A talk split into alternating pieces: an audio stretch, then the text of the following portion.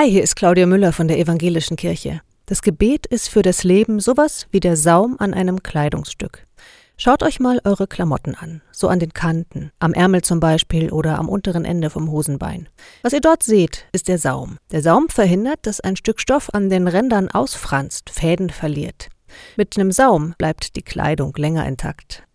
In der Bibel steht, betet ohne Unterlass, betet jederzeit, wegen allem, betet auch ohne Notfall. Zu beten gibt meinem Leben Stabilität, ein bisschen wie ein Saum den Kanten meiner Kleidung Stabilität gibt. Und zu beten erinnert mich, mein ganzes Leben ist umgeben von Gott, der Gebete hört. Natürlich, auch Beter erleben Krisen. Und manchmal bin ich beim Beten zu ungeduldig, warte nicht auf Gottes Antwort, renn davon, mach mein Ding.